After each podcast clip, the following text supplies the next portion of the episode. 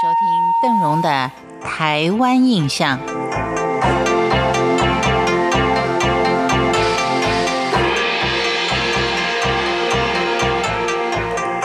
如果说您想对于台湾的文化能够更深入的了解，不妨走一趟南投县立文化园区。邓荣在今天的节目当中就要为您介绍南投县文化园区。南投县文化园区可以说是全国第一个县级的历史博物馆，也是南投县第一批依照文化资产保存法。所登录公告的历史建筑，它的范围包括了县史馆、南投陶展示馆、县史图书文献馆、艺术家资料馆等等。整个园区环绕着日治时期的武德殿为主体，融合了周边旧建筑，形成一处亲民的艺术文化空间。说到南投县史馆的筹备工作，是始于一九九四年的一月。它是以乡土历史文物资料的搜集、保存、维护、运用为目标。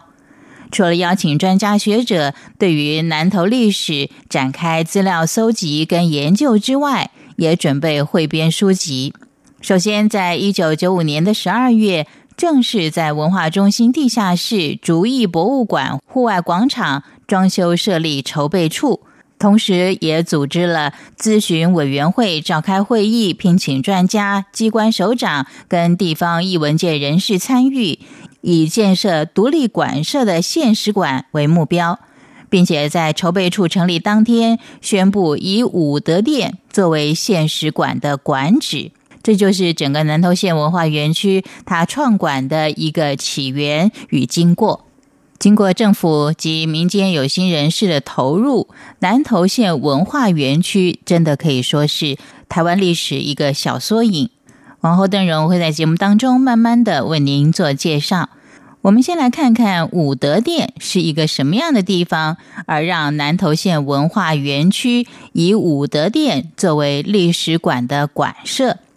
其实武德殿的设立是受到当时日本时代背景的影响。在一八六八年，大正奉还天皇执政，武士治国时代结束，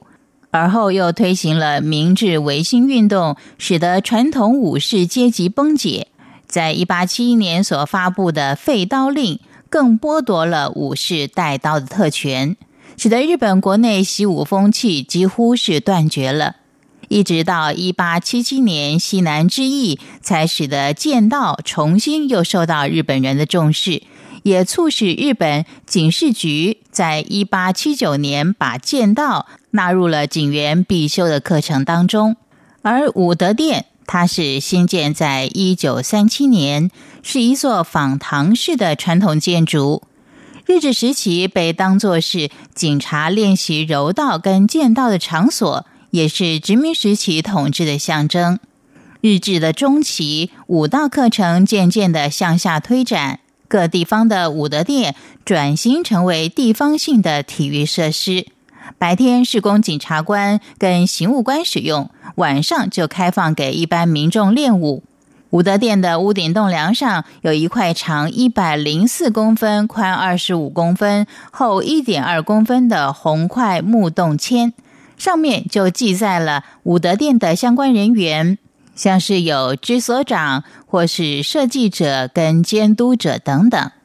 国民政府时期，武德殿曾一度被用来作为南投县机关学校员工消费合作社联合社的卖场。后来，在一九九八年建修完工，正式以南投县使馆之名称与功能重新被使用。以上是邓荣在今天的台湾印象当中为您介绍南投县文化园区里的武德殿感谢您的收听我们下回见。